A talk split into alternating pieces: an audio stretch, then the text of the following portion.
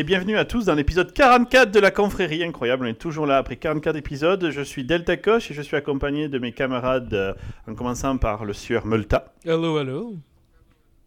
le maître Davrous Salut à tous, bienvenue dans l'épisode 44. et le roi Akumasai. Bonsoir. D'ailleurs, oui, il est, il a une- est- il il est à Avignon en ce moment, donc il est dans la. Ouais, j'aurais dû dire le pape. Ouais. J'aurais Pourquoi dû dire je le suis pape. sieur et Ouais, pourquoi, y a- je suis euh, en bas de l'échelle moi Ça me paraît être bon, ça me paraît être bon. Parce que c'est comme ça. Mais Ça me paraît être déjà, d'où hein. tu remets en cause euh, l'échelle qui a été mise en place par le maître, euh, Ouais. tu vois, des lieux, quoi, qui est Déjà. El, déjà, El déjà, Delta Euh, Alors aujourd'hui, on a trois sujets, dis donc les gars, c'est bien, je suis fier de vous. Je pensais quand euh, je vous ai pingé pour l'épisode que vous allez me dire oh, je suis pas prêt, j'ai pas le temps. C'est jamais arrivé, euh, t'as aucune Non, preuve vrai, que ça jamais. soit arrivé. t'as jamais C'est dit moi après, ok, c'est ok, bah si vous avez pas de sujet, on arrête, ok Ouais, T'as ouais, jamais c'est dit moi, ça, Moi J'ai créé le OneNote, j'ai créé le OneNote en plus, tu vois, avant toi, donc euh, t'es en perte là, en C'est vrai que perte c'est de beau. vitesse là, mon gars. Pre- presque, j'aurais pu te laisser partir premier, mais non, je vais quand même commencer Ah et je vais parler des déchets nucléaires parce que ça me saoule. Ensuite, mon petit Davrous, toi, tu vas nous parler des pires arnaques du monde de la hi-fi et du home cinéma. Je sens que ça va être drôle. Mm. Et finalement, on aura notre petit Multa qui va parler d'un monsieur, je crois, qui s'appelle Wim Hof. Hof. C'est ça? C'est un monsieur, Exactement, Ouais, c'est un monsieur, c'est un gars. Ok, c'est ok. Donc, je- il est d'origine néerlandaise. D'accord. Très bien. Putain, eh bien, tu me écoutez, casses le messieurs, début, nous allons. truc. T'as flu, t'as flu, Ouais, ça flu. je vais le lire sur. T'as flu, t'as flu. Le mec il fait bon alors je vais faire le dossier de Multa maintenant, allez c'est parti. ok, donc, allez, c'est parti. Je fais une petite pause et j'attaquerai après les déchets nucléaires. think about um, the generations and to say we want to make it a better place for our children and our children's children so that they they they they know it's a better world for them and think they can make it a better place Voilà, comme ça tu vas pouvoir mettre une jolie musique. Je sais pas, un truc bien anxiogène, tu vois, pour que ça aille bien avec mon sujet. Truc Alors- de Tchernobyl, hein, ou de Fuku. Alors justement, Fukushima. Donc euh, j'ai vu, nous on a de la chance ici dans notre petit euh, Bourg. creux, dans, euh, ouais, dans notre petit bourg euh, du nord-ouest des États-Unis, d'avoir un climat qui est relativement agréable avec voilà, une température qui est rarement très haute et du vent pour que Multa puisse faire du kite. Le truc c'est que j'ai vu, vous les copains en France et en Europe, vous avez pris cher votre race quand même. Il a fait Ah oui. méga chaud. Et on peut quand même commencer à se dire que finalement, les problèmes climatiques, contrairement à ce que pense Trump, c'est une vraie chose. Et du coup, là j'ai vu d'autres émissions où notre cher président disait Bon les gars, c'est fini la saucisse, vous allez payer l'électricité 1000 dollars le mètre cube et on risque de vous couper l'eau de temps en temps. Donc là, on est clairement sur la pente descendante. On est bien d'accord. Je pense que les faits parlent d'eux-mêmes. À moins d'être platiste, je pense que tu vas avoir du mal à, nier ça. Ensuite, euh, souvent on dit qu'il faut pas regarder un épisode comme ça, même si euh, le réchauffement climatique, je pense, a été maintes fois démontré, prouvé, anticipé.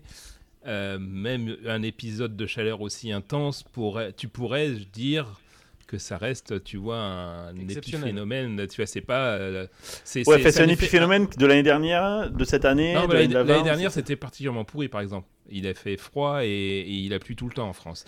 Euh, donc, mais, mais en fait, ce qui est plutôt marrant, c'est que dans la perception des gens, ils le vivent d'un seul coup. Genre, ils vivent un des effets euh, de- Ouais, du réchauffement climatique. Ça se trouve, il fera froid l'été prochain. Mais c'est vois. le point. Le réchauffement climatique, c'est plutôt le dérèglement climatique, il faut dire. Parce que oui, effectivement, la température globale monte, mais il va y avoir des moments où il va faire des tempêtes. Là, tu as vu, il a, il a fait méga chaud, du coup, il y a eu des orages de débiles, il y a eu des. il y a- enfin, bref, ça pète dans tous les sens. On peut quand même le reconnaître. L'électricité qui est hors de prix, c'est ça qui est- que je voudrais revenir là. Nous étions en France quand même les champions du nucléaire. N'est-ce pas? On était vraiment numéro un mondial sur le nucléaire. On avait des centrales nucléaires.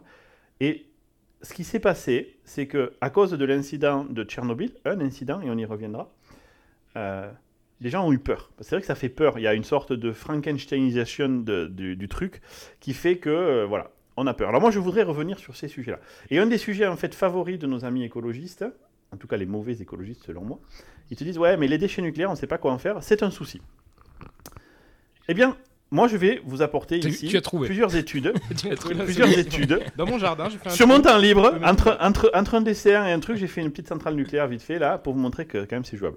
En fait, l'idée c'est que selon euh, plusieurs experts euh, euh, mondiaux, en fait les déchets nucléaires c'est pas vraiment un souci, ce serait plus- même potentiellement une solution pour atteindre nos besoins énergétiques tout en protégeant l'environnement. Alors, Qu'est-ce qu'on dit en fait? Quel, quel- est le- les trucs qui font peur à la ménagère de moins de 45 ans ou de 50 ans? C'est que on dit, on a un souci avec les déchets qui sortent des centrales nucléaires parce qu'on ne sait pas quoi en faire, d'accord? Comment ça se passe les déchets? Parce qu'on dit les déchets, mais c'est quoi? Qu'est-ce que vous imaginez vous les copains quand je vous dis c'est quoi un déchet nucléaire? À quoi ça ressemble? Un, un truc une vert barre de plutonium. Flu- ouais, vert fluo, ouais, vert fluo, Ouais, vert j'imagine. fluo. Ouais, vert fluo. Bah, c'est des, éléments vitrifiés à l'intérieur de trucs euh, en béton, quoi. Oh là tout de suite. Faut Alors, toujours qu'il se la ramène, l'autre con là. Le, le petit Seb, il est déjà plus malin que Ouais, bah ouais, il se Effectivement. prend pour le pape déjà, c'est normal. Le mec, il est vrillé. Comment ça se passe? Les combustibles nucléaires, en fait, ce sont des tubes métalliques qui, sont qui contiennent à l'intérieur des petites pastilles d'uranium, d'accord? Ces tubes, en fait, ça ressemble vraiment à, à des, euh, à des rôtis de métal, tu vois. Vous imaginez un rôti, voilà, ben, c'est un rôti de métal, euh, qui sont regroupés en paquets qu'on appelle des bundles, en fait, qui vont donc pouvoir être chargés et déchargés euh, dans un réacteur, d'accord? C'est quelque chose qui n'est pas très grand, ça tient sur une table, c'est vraiment pas énorme. Quand on met euh, un bundle dans un réacteur, en fait, une fois que ce combustible est placé, il y reste 5 ans à produire de l'énergie, d'accord? Il est placé dans un bassin d'eau, en fait, parce que l'eau, elle a plusieurs avantages, elle refroidit et elle bloque les radiations. En fait, les radiations ne passent pas à travers l'eau. D'ailleurs, c'est pour ça qu'il y avait plusieurs théories pour dire si on veut aller sur Mars et bloquer les radiations euh, spatiales, il faudrait peut-être faire dans les, euh, dans les murs du vaisseau de l'eau, en fait. Comme ça, l'eau, elle arrête les radiations. Donc ça reste là 5 ans et ça produit de l'énergie pendant 5 ans. Après cela, les bundles sont, placés à l'intérieur de fûts en béton, comme a dit euh, Seb, de fûts en béton et d'acier trempé, et sont placés en, en rangée à côté du réacteur. D'accord? Et comme l'uranium est très dense en énergie, il faut bien se représenter que quand je vous dis on a un bundle, vraiment c'est grand, euh, quelque chose que vous pourriez tenir euh, presque si c'était pas lourd dans vos mains, ça a une énergie extrêmement dense. D'accord? Donc il y a très très très très peu de déchets. Je vais vous donner un chiffre qui est vraiment incroyable à se réaliser. L'intégralité des barres de combustible jamais utilisées par l'industrie nucléaire commerciale mondiale, d'accord, pourrait tenir, si on les rassemblait tous, sur un terrain de football avec une hauteur de 15 mètres d'eau. C'est-à-dire l'intégralité des déchets mondiaux nucléaires, des petites barres de bundle dont on parle là, tiennent sur un terrain de foot empilé sur Tu veux 15 dire, mètres depuis, d'eau. qu'on a, depuis, que- depuis que ça existe. Depuis le tout début. Ouais, depuis Page. 1950, Ouais, depuis ouais. qu'on a. Et ça, c'est ouais, avec, avec les éléments de contentement. hein. Euh, c'est avec les éléments de contentement. Parce que on parle souvent, je crois aussi des. C'est pas que les bars, oui. Ouais, ouais, c'est tout le Ah oui. béton et tout. Euh, je crois qu'on parle souvent, tu sais, d'une. euh, Comment on appelle Une piscine olympique aussi en termes de volume.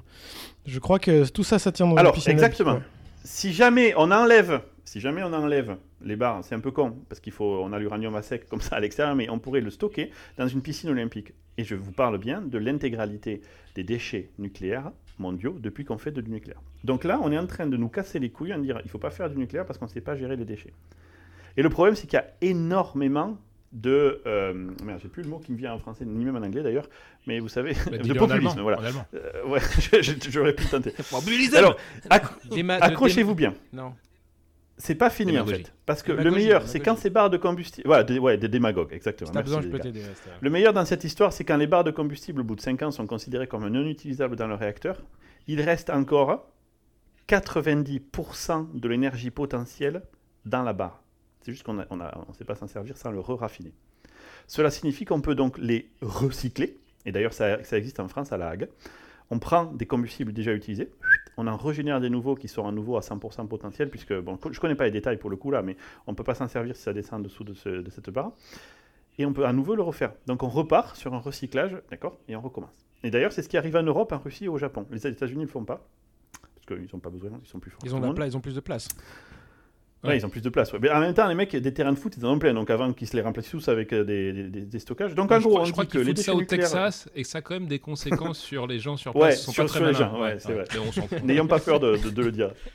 Donc en résumé, qu'est-ce qu'on a? On a des ré- déchets nucléaires qui sont solides. C'est pas des merdasses vertes brillantes comme on pourrait le croire. C'est juste du métal. Si vous le voyez, vous savez pas fait que c'est de- du nucléaire. Voilà. Par contre, si tu le C'est minuscule tu, par rapport. tu le sens rapidement. En fait. Ouais, il- faut, il faut le. Effectivement, c'est radi- Alors, je vais y revenir sur ça. C'est minuscule par rapport aux déchets de toutes les autres technologies énergétiques. Ok, il n'y a aucun truc qui produit si peu. C'est impossible. Le nucléaire, ça a une telle densité énergétique hein, que, que c'est imbattable. C'est 76 millions de fois plus efficace que du pétrole, par exemple. Et euh, c'est facilement contenu et techniquement, il n'y a eu que trois incidents et très très très peu de morts comparé au, au reste. Mais on va y revenir. Ah, c'est pas parfait, bien sûr. Donc, le problème en fait des déchets nucléaires, c'est quoi? C'est que les décideurs politiques et le public pensent que les déchets nucléaires ont un problème. Mais en fait, il n'y a pas vraiment de pro- problème. La croyance dominante, c'est que ces déchets nucléaires sont particulièrement dangereux et qu'on ne sait pas quoi en faire. Bah, c'est faux, en fait. La principale. euh, alors, déjà, le danger. On se dit, oh là là, la radioactivité, nanana. Il faut quand même savoir qu'effectivement, la radioactivité ne disparaît pas avant très longtemps. Mais la courbe n'est absolument pas linéaire. Environ 40 ans après avoir fini de fabriquer de l'électricité, donc après avoir été sorti d'un réacteur et on le store dans, euh, là où on le store, d'accord La radioactivité d'un bundle a chuté de 99%. Donc c'est en fait une courbe qui chute hyper vite, mais par contre qui met énormément de temps à s'éteindre.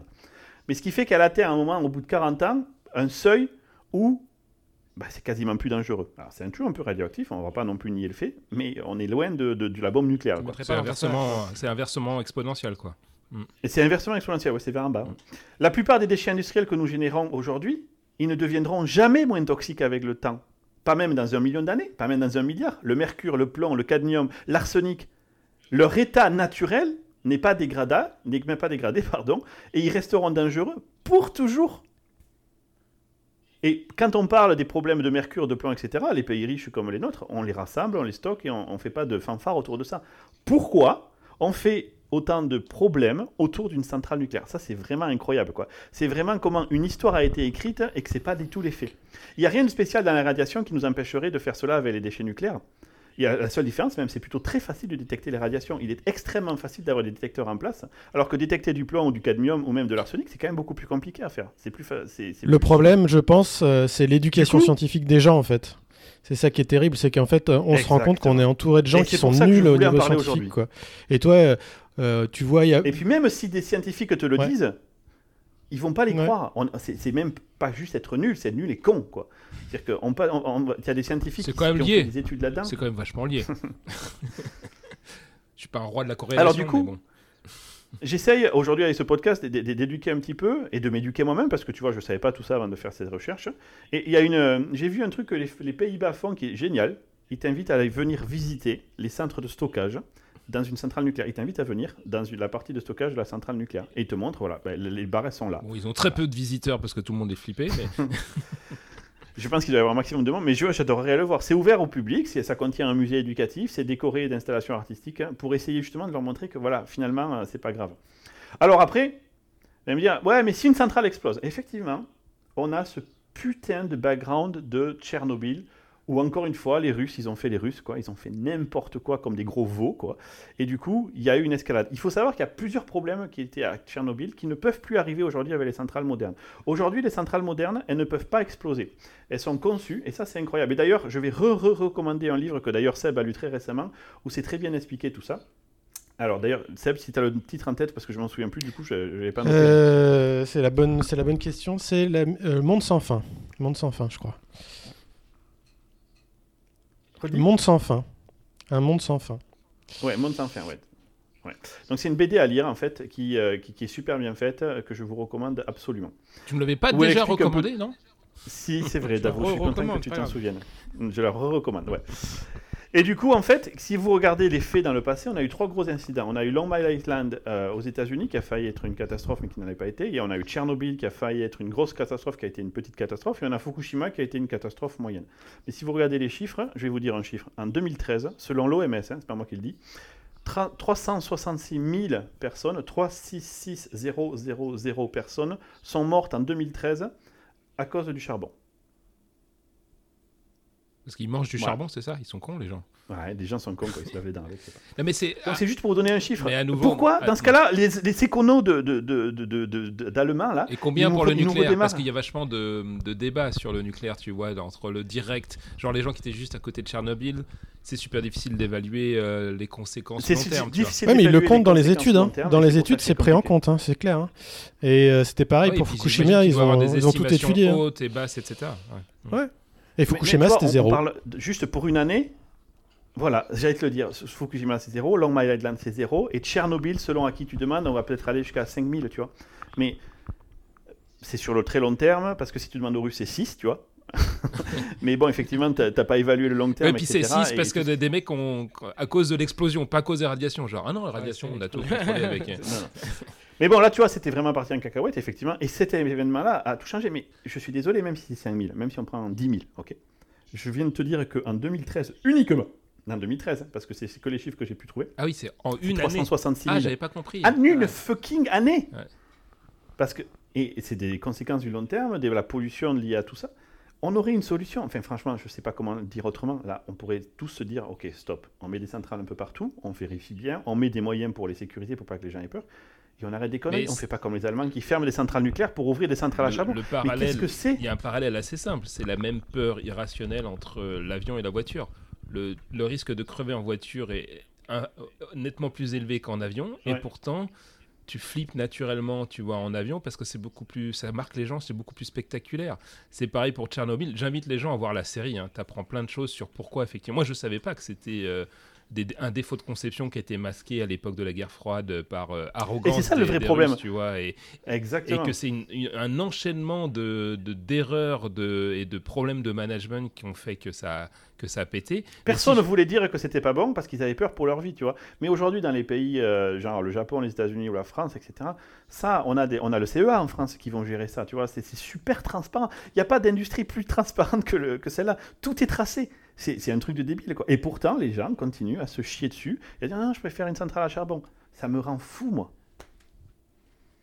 Voilà, c'était mon coup de gueule. J'espère que ça vous aura. Si j'ai pu changer, de- de- faire changer l'état d'esprit une seule personne, Ouais, ouais. je serais content. Ouais, ouais, Ouais, moi, euh, après, après ton explication, je pense que je voudrais des centrales à charbon à la place.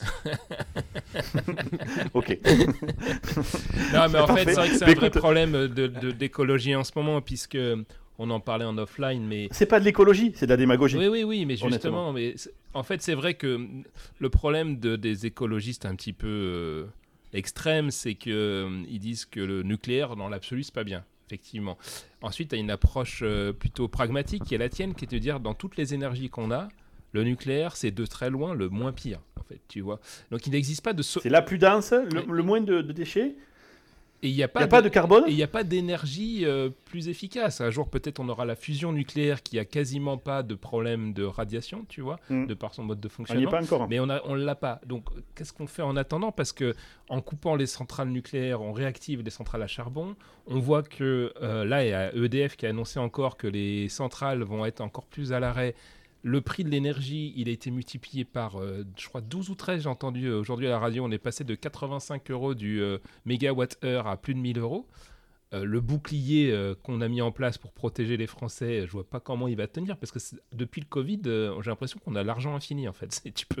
Il y a des soucis, bah, l'État verse, mais la- l'argent il vient bien de quelque part au bout d'un moment. Donc c'est vraiment un peu dommage parce qu'avant on arrivait à avoir une indépendance énergétique. Je sais pas si c'est lié à la crise de l'OPEP ou le premier choc pétrolier ou en tout cas il y a eu une prise Ouais. de conscience, tu vois.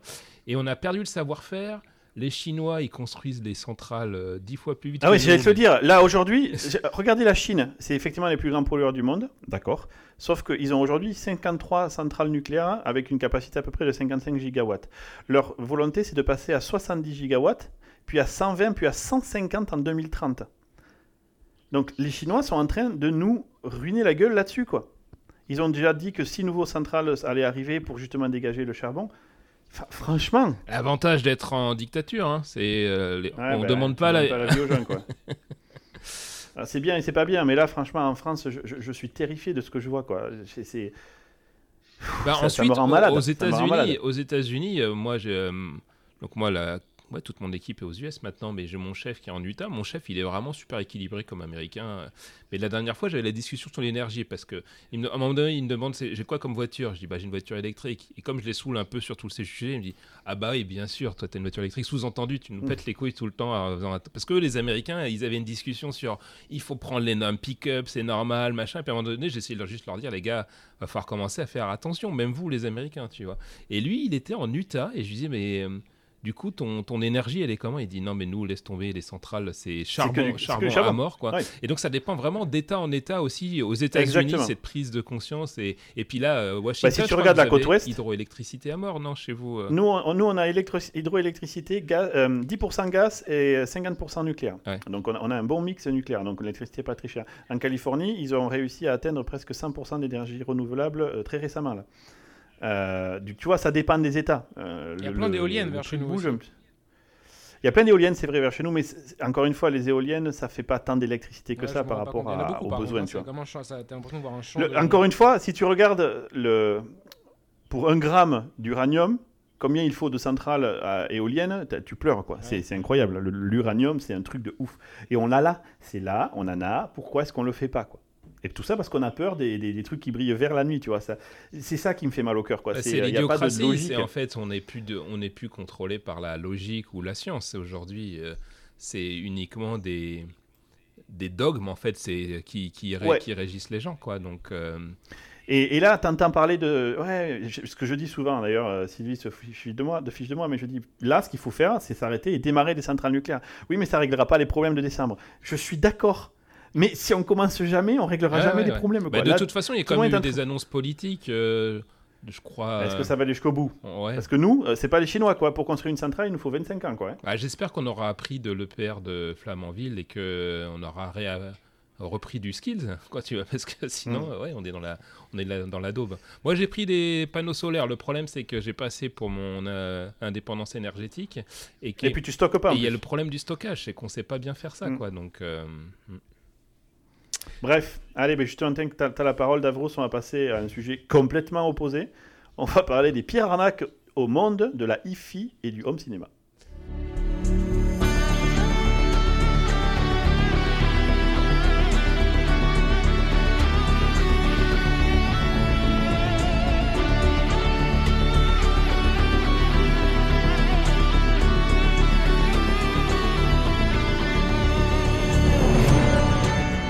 Merci. Ouais, donc, et qui consomme beaucoup d'énergie. Ouais, c'est ce que j'allais dire. C'est genre. Mais ouais, c'est. Maintenant qu'on vient de parler de problème d'énergie.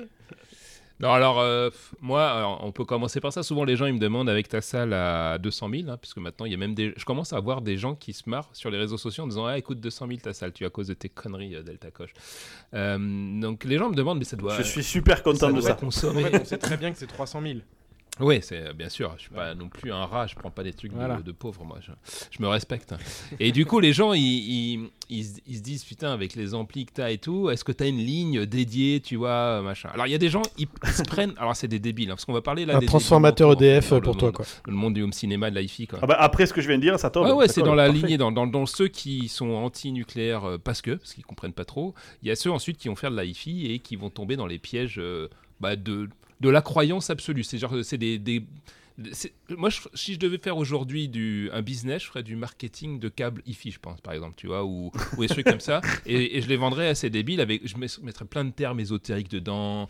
Quantum, Tu mets du euh, quantique, ouais, ouais, tu mets du ouais, voilà. quantique, tu mets. Voilà. Donc. euh, et euh, il me demande quelle est la consommation d'énergie. Est-ce que j'ai. Il y a des gens, ils tirent des vraies lignes supplémentaires, c'est qu'ils se prennent un deuxième compteur et tout pour avoir Non. le courant le plus pur, mon gars. Tu vois, c'est parce que Ah sinon. bah oui, parce que euh, ça a un impact, euh, forcément. Bah ouais. oui. Alors, il se trouve que c'est vrai que quand tu mets euh, dans ta maison euh, des amplis de puissance qui amplifient, hein, c'est leur rôle, donc ils amplifient aussi la merde qui est sur ton, sur ton réseau potentiellement. Si tu as des frigos, des onduleurs qui génèrent des perturbations, ça peut poser problème. Donc en fonction de la qualité de ton matos, euh, donc il existe des solutions euh, plus simples que de tirer une deuxième ligne, tu vois. Mais mon home cinéma, donc j'ai comme j'ai un wattmètre et qu'on est tous fans de mesurer maintenant notre consommation d'énergie, il consomme entre 700 et 1200 watts. Euh, Oh, sa mère Ouais. C'est pas un en petit fonction. bonhomme, Et euh, il- est-ce que vous savez pourquoi on a des pics? À quel moment du film les pics sont les plus importants en consommation d'énergie? Avec les basses. Alors, j'aurais tendance à dire quand il y a les basses, mais je sens que c'est pas Ouais, ça. c'est trop Exactement, c'est exactement ça. Ah, les basses on est trop balèze. cons- Ben ouais consomment beaucoup beaucoup plus d'énergie. Alors et puis le caisson de basse souvent euh, dans les enceintes souvent les caissons de basse sont beaucoup plus gros parce qu'il faut beaucoup plus d'énergie pour bouger en fait euh, et générer les, les, les basses fréquences. Ça, C'est assez logique. Donc j'ai choisi un ensemble de thématiques euh, suite à mes parce que je passe ma vie dans les forums d'home cinéma et je vois tous les débiles qui posent toujours les mêmes questions. Et après, le mec, il te dit Ouais, j'ai pas le temps pour finir ma musique. Voilà, bah, c'est une question de choix, tu as raison. Et la première qui m'a marqué, parce que moi pendant longtemps j'y ai cru, c'est les fausses valeurs de puissance annoncées par les amplificateurs, et particulièrement les intégrés. Alors qu'est-ce qu'on appelle un intégré? C'est la plupart des gens ils s'achètent ça hein, quand ils font leur premier home cinéma, un Denon, un Onkyo, un Yamaha qui fait l'entrée HDMI, les sorties HDMI, et tu branches tes enceintes dessus, tu branches tes appareils j'ai, moi. dessus. Voilà. Donc c'est ce qu'on appelle un intégré, c'est qui, qui fait à la fois le processeur, on va dire, qui décode le son, et qui aussi contient des, des éléments d'amplification. si je prends, euh, bah, en fait, il nous mentent depuis des années. Ils nous mentent et, et Oh, surprising. sciemment. Et moi, je suis choqué même d'ailleurs que que les pseudo-journalistes ou influenceurs ne, ne le pointent pas, parce que j'imagine que comme ils sont arrosés par ces marques-là, ça foutrait Ouais, la par merde. rapport à la thune, quoi. Bah oui, c'est par rapport Et à quand l'argent. tu fais la pub après, quoi. Il y a, alors déjà, il y a deux types de watts. hein. Vous avez déjà dû entendre parler, les RMS pour route mean square. Ça veut dire en gros la capacité euh, de l'ampli ou de l'enceinte à, à, à jouer un son de manière continue à une certaine puissance. Euh, donc vraiment à, à tenir cette charge-là. Et il y a euh, ce qu'on appelle le pic, donc euh, bah, la, la puissance maximum qu'on peut délivrer. Alors déjà, les certaines marques as- ah, forcément, ils vont communiquer sur le pic, qui peut être beaucoup plus élevé que le RMS. Mais oui, le plus gros chiffre. Voilà, donc peut-être que ton enceinte ou ton ampli il est capable de cracher, je sais pas moi, euh, euh, 200 watts en pic, mais en gros, il va être à 80 watts en RMS. Tu te dis, à choisir, je vais prendre le plus gros, et puis je vais pas trop préciser ce que c'est. Tu vois, je vais laisser planer le doute. tu vois. Bon, déjà, première Si, arnaque. c'est classique. c'est écrit, mais derrière un tout petit, Voilà, c'est ça ouais. By the way, euh, voilà, en, en chinois, si possible. donc, regardez, cherchez RMS déjà. euh, donc, c'est vraiment la valeur importante à connaître. Il y a d'autres specs à connaître qui sont ensuite euh, le rapport signal-bruit, la distorsion, euh, donc euh, qui doit être la plus basse possible. Mais on va prendre un exemple. Donc, j'ai choisi Denon. hein. Je, je pourrais taper sur n'importe qui, mais ce Denon-là est souvent cité en ce moment dans les forums, qui est le AVC. Alors, ils ont tous des noms, vous savez. euh, J'adore les noms. Ouais. Ouais, Vraiment, les noms, c'est vraiment le top, quoi. X7 7700H, voilà. Donc, euh, alors lui, il dit qu'il est Ok. 9.2 cadeaux. Donc, on avait déjà parlé du Dolby Atmos, etc. Donc, 9.2 canaux, c'est-à-dire qu'il a deux canaux pour le- les basses. Donc, euh, c'est pas lui qui gère. En général, les, les caissons de basse sont souvent, euh, ils ont leur amplificateur intégré. pour les pauvres, hein. moi, bien sûr, j'ai pas ça, j'ai un truc sérieux. Mais pour les pauvres, ils ont un caisson. À 200 000 boules, bien sûr. Oui. Et les neuf canaux, c'est ce qu'on appelle dans le cinéma, donc j'ai appris ça, les beds. Les beds dans le cinéma, c'est les enceintes horizontales. Voilà.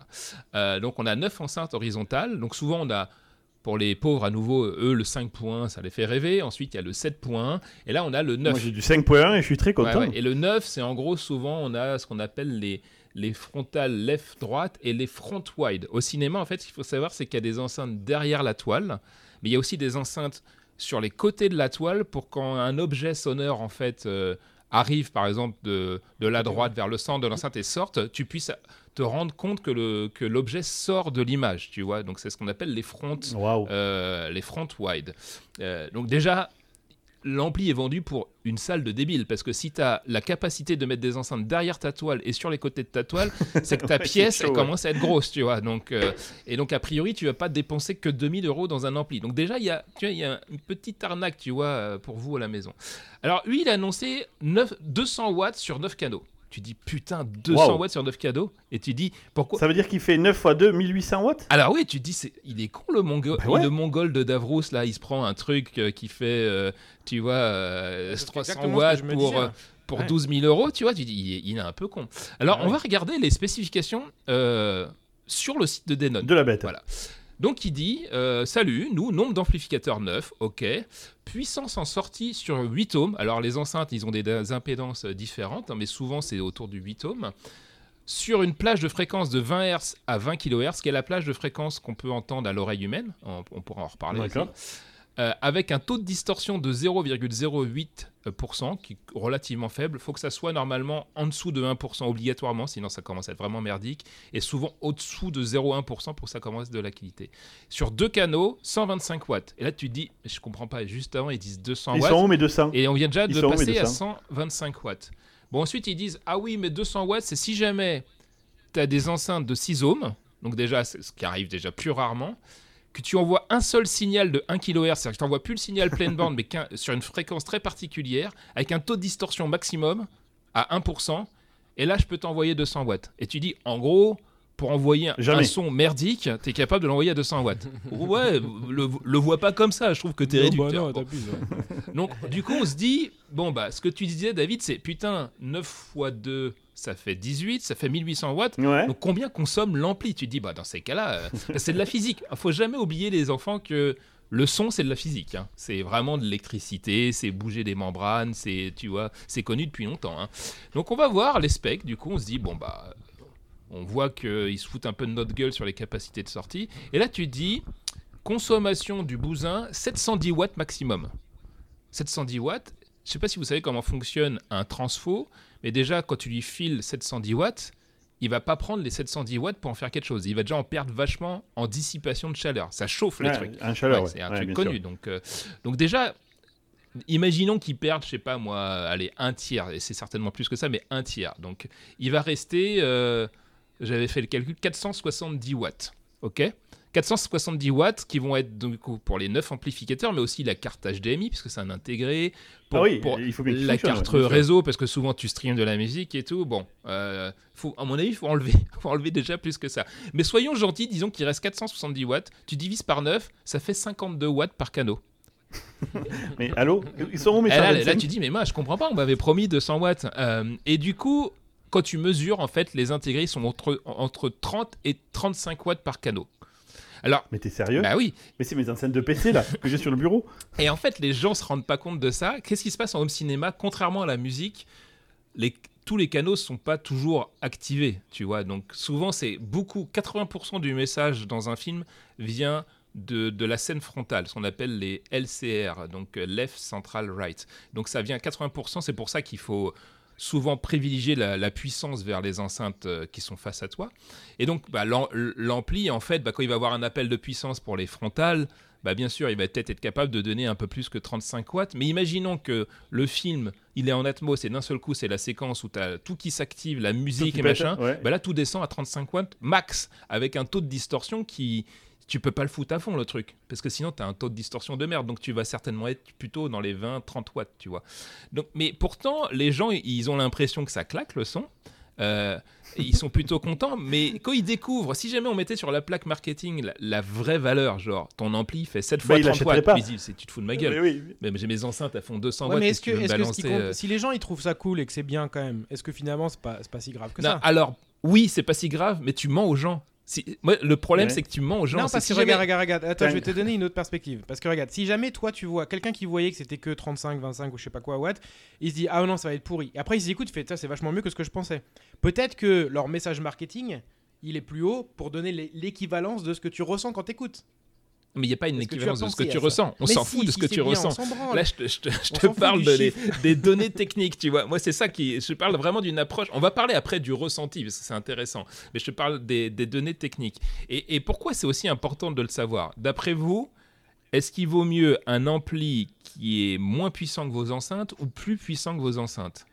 Tu préfères. Alors avant de répondre à ta question et pour répondre à Étienne, je pense que le problème c'est que tu vois, dans un état d'esprit positif, ce que tu dis est vrai, Étienne, mais la plupart des marketeurs vont juste se servir de ça pour, mentir. Pour tu vois. les gens. ouais. Et du Ouais. coup, ça, ouais, c'est ça qui m'embête moi. Si tout le monde était, ok, ouais, d'accord, c'est 200, mais je comprends bien ce que tu veux dire. Mais le problème, c'est que, ah non, moi je vois 220, mais ça se trouve, c'est 14 à la sortie.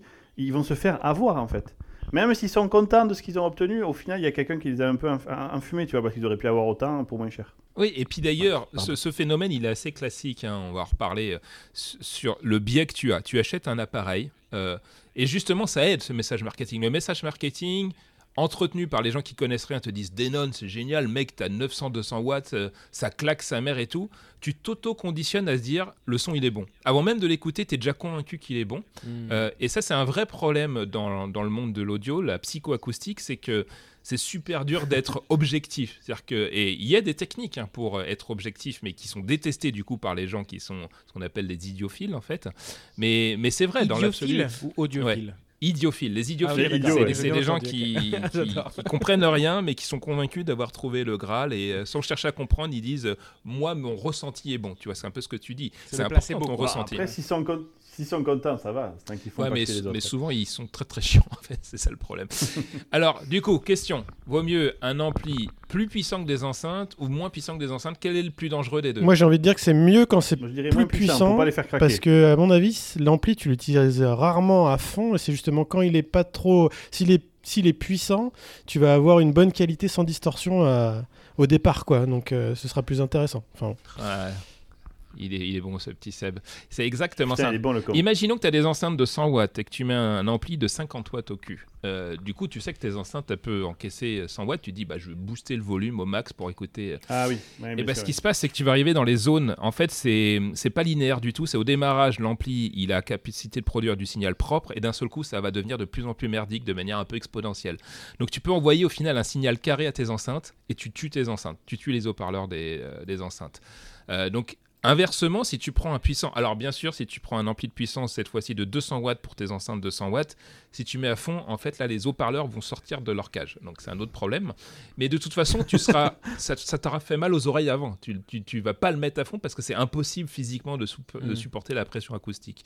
Par contre, l'avantage c'est que comme tu es dans la plage euh, de, Ouais. de fréquence qui est toujours propre. Euh, C'est ce que tu disais, Seb. On va pas foutre l'ampli à fond, mais on va bénéficier de cette capacité à produire beaucoup plus de courant et, et d'énergie pour produire un signal plus propre, en fait. Et ça, souvent, les gens, à nouveau, ils le savent pas. Et tu vois, Étienne, pour revenir sur ce que tu disais, c'est quand même important à savoir quelle est la vraie capacité de finalement ton appareil de te délivrer euh, le Mhm. watt, les vrais watts, quoi. Là, je comprends, ouais. Ok.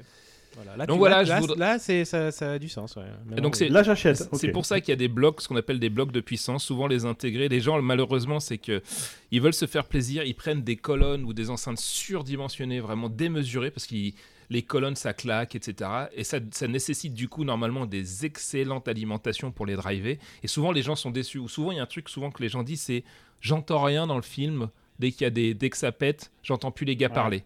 Bah, c'est parce qu'en fait, Ouais. ils ont un gros problème de pour driver leur centrale. Leur centrale, soit elle est vraiment souvent, je sais pas si vous avez vu des photos des mecs, ils ont des, des énormes colonnes, euh, 14 caissons de basse, etc. Et une centrale qui trouve grosse, mais qui est rikiki par rapport en fait à leur, euh, le reste de leur, euh, de leur système. Donc il y a un, dé- Elle est noyée, du y a un quoi. déséquilibre. Et en plus, elle est sous-alimentée de, par, par l'intégré. Donc du coup, oui, c'est super difficile d'entendre correctement le message. Donc regardez, voilà, si je peux, moi, de la même manière, si je peux avoir euh, éduqué les gens, toi t'éduques sur les déchets, regardez les specs, regardez la console de votre ampli et vous allez être déçus, je pense, euh, ou en tout cas, vous allez découvrir des trucs c'est super positif faire, du coup. comme message. Non, mais du coup, vous serez quoi acheter potentiellement euh, pour améliorer euh, les performances de votre système? Ouais, du coup, le budget moyen pour avoir une bonne salle, c'est quoi? C'est 200K en 200, gros. ouais, 200K. Ouais, Moi, je- pas tous Je 200K, considère qu'en dessous de 200K, tu... c'est dangereux pour les oreilles. Quoi. T'es t'es pas sérieux, Ouais, t'es pas sérieux. Ouais, voilà. Non, en fait, et pas non, du ouais. tout. Il y a un truc qu'il faut faire aussi, c'est regarder le marché de l'occasion parce que les blocs de puissance, c'est quasiment incroyable. Donc il y a des euh, en, en audio par exemple des enceintes. Si tes enceintes elles te plaisaient il y a 20 ans, il n'y a pas eu de révolution technologique en 20 ans. Les enceintes, tu peux les Ouais. garder toute ta vie en fait une fois qu'elles te plaisent. Donc c'est pareil pour les blocs de puissance. Ce qui change beaucoup dans les intégrés, finalement, c'est les putains de normes HDMI, les nouveaux codecs audio, etc. Donc, si tu arrives à, à découpler ça, tu peux changer ton, ton pré-processeur, en fait, euh, et, garder tes blocs de puissance. Parce que amplifier un signal, euh, on le fait depuis des années de la même manière, quoi, en fait. C'est pas, pas magique non plus. Donc, deuxième truc qui m'a énervé, moi, c'est des vidéoprojecteurs 4K qui disent 4K natif, hein, mais en fait, ils le sont, Mais qui sont pas mais qui 4K. sont pas 4K. Mais non. Mais qui le disent Mais ça nulle existe, part ça mais quasiment tous les projecteurs DLP. Alors, pour ceux qui connaissent pas, il y a trois grandes technologies de- de- dans les projecteurs le tri LCD, le DLP, le mono DLP, c'est-à-dire qu'il n'y a qu'un seul puce et une roue chromatique qui fait euh, les couleurs euh, par devant, et ce qu'on appelle le LCOS, donc chez Sony ou JVC, donc ça s'appelle SXRD ou DILA chez J- JVC. Ouah, putain, mais le mec, il a lâché 14. Ouais, euh, mais en gros, il y a 14 trois, termes en trois technologies secondes. différentes. T'as le XB28 qui peut euh, s'abrancher sur le 14C42. De manière quantique, Après, de manière bon. quantique. Tu Et au cinéma. Au cinéma, c'est du tri-DLP. Donc, le DLP, c'est des micro-miroirs qui bougent sur un, un chip. Chaque micro-miroir, c'est un pixel. Euh, et donc, du coup, euh, c'est- c'est- moi, j'adore cette technologie-là. Mais il se trouve que fabriquer du, euh, donc de l'Ultra HD et pas forcément du 4K, c'est 1840 par 2160. bah, ça coûte cher, etc. Donc on se dit, ça fait chier de faire un projecteur pour les, tu vois, les, les pauvres.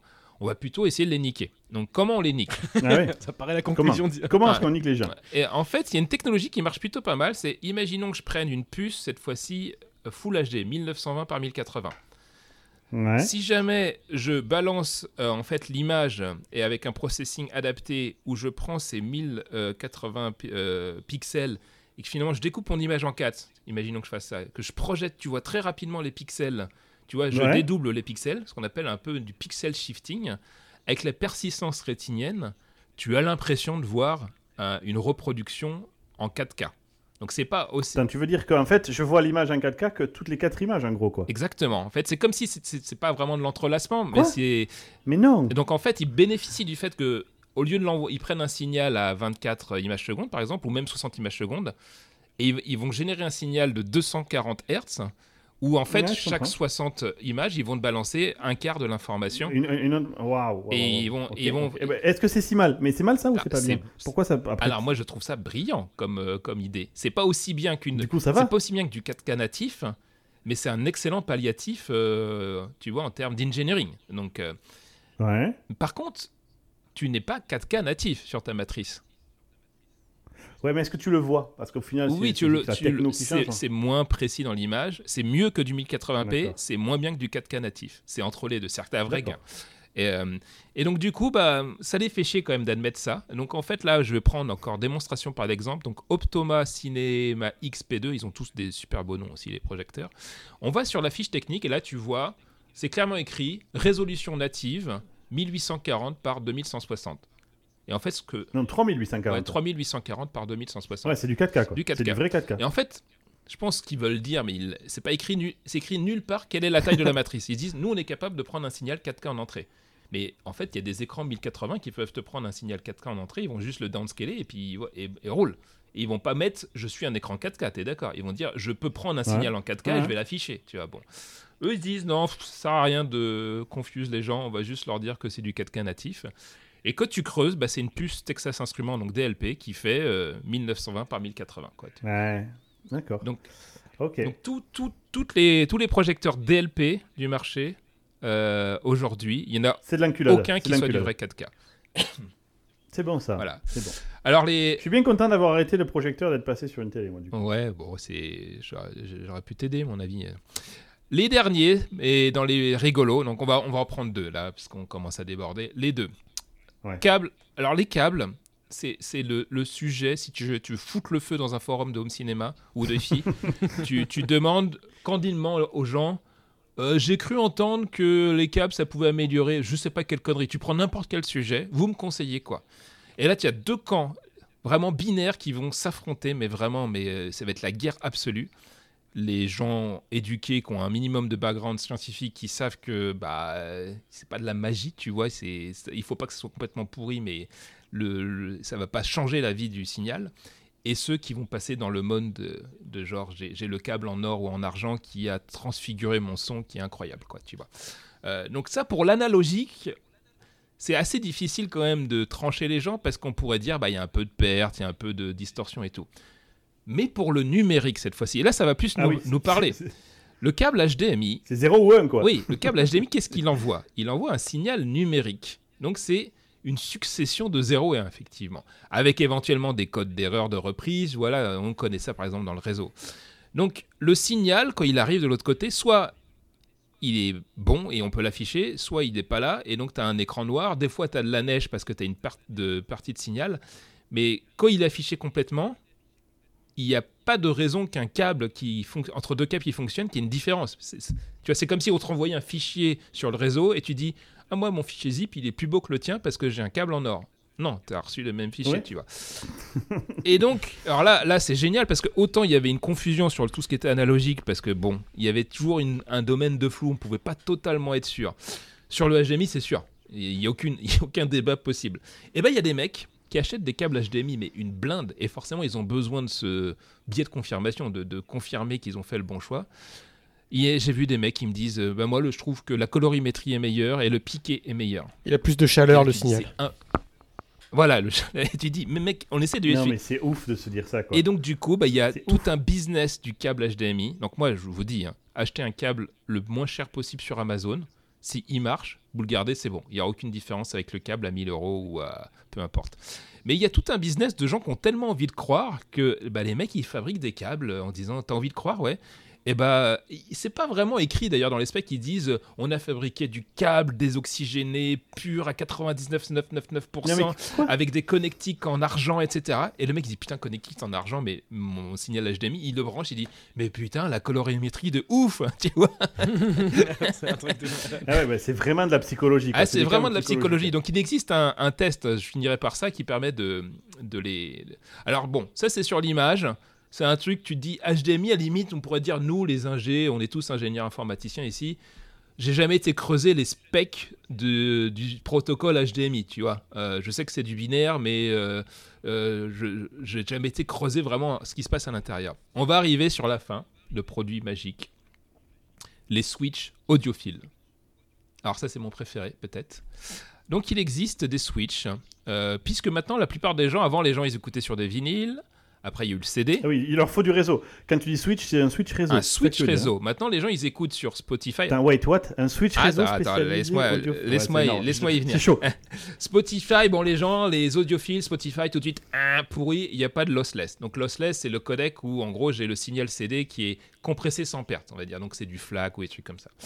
Donc, ils vont prendre des trucs plutôt genre Tidal ou Apple Music ou, ou des trucs les plus ésotériques, pos- ésotériques possibles qui diraient genre, moi, j'ai le, tu vois, j'ai l'abonnement qui fait que j'ai du son meilleur que toi, tu vois.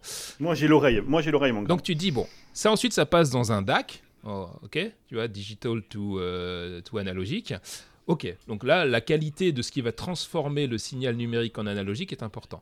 Mais les mecs, ils ont été se prendre la tête jusqu'à jusqu'à avant. Mais attends, mais comment le fichier il vient du serveur jusqu'à mon DAC Ça se trouve, c'est vachement Et est-ce que je pourrais pas améliorer le son quand Voilà, je fais du réseau Parce que toute la chaîne est Mais ouais. importante pour ces gens-là. Donc ils ont inventé Donc, tu es en train de me dire, en train de me dire que les gens ils pensent que la qualité du camion frigorifique qui transporte la viande a un impact sur la viande.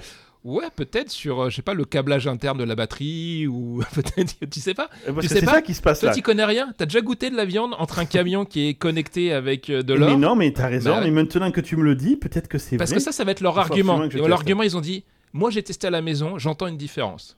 Et c'est tout ce qui compte. Voilà. Et, tu- et tu- ça stoppe le débat. C'est tu, tu dis euh, Bah ouais. Non, mais ouais, ouais, c'est dit. euh, donc, toi, tu l'as tu l'as déjà entendu, euh, ce Switch à 12 000 euros? Non, parce que je suis pas débile, je vais pas acheter un Switch qui sert à rien. Ouais, parce que tu l'as pas entendu. Voilà. C'est donc t'es jaloux, tu l'as pas entendu. Moi, je l'entends, c'est mieux, donc ta gueule. Donc en général, c'est la qualité des débats qu'on a sur. euh, Après, s'il est, est heureux comme ça, le gars. ou la- la- la- la- Oui, mais on sent qu'il est pas si heureux que ça parce qu'il il a vraiment besoin d'aller le dire sur tout- tous les forums de la il faut qu'il planète. soit, il faut qu'il soit validé. Je comprends Voilà. bien. je Et donc, il existe par exemple un, un Switch qui s'appelle le Silent Angel Bone N8 Pro. Euh, ouais, bah pourquoi pas. bien. hein. Le sous-titre, c'est Bienvenue à la fistinière, non? Alors, euh, alors c'est le c'est l'entrée de gamme bien sûr. Euh, euh, et alors dans la fiche, qu'est-ce qu'ils disent? Euh, alors ça, c'est- non, c'est c'est pour le câble. Je verrai après, parce qu'il y a des câbles du coup. Parce que bien sûr, si ton Switch il est audiophile, il te faut un câble audiophile. Euh, alors les câbles. Ben non, ben sinon, ben bah oui, ben c'est faut pas- normal, faut pas- Bah, attends. bah, bien sûr. Enfin, Alors les câbles, les câbles Ethernet audiophile, donc le prix ça commence à 49 euros les 50 cm, donc tu vois ça, ça va. Euh, et ensuite ça monte à 99 euros euh, les 3 mètres. Euh, mais c'est audiophile, donc ton son il est meilleur, donc ça vaut le coup. Donc faut pas que tu trop accablé non plus. hein, J'imagine. Ouais.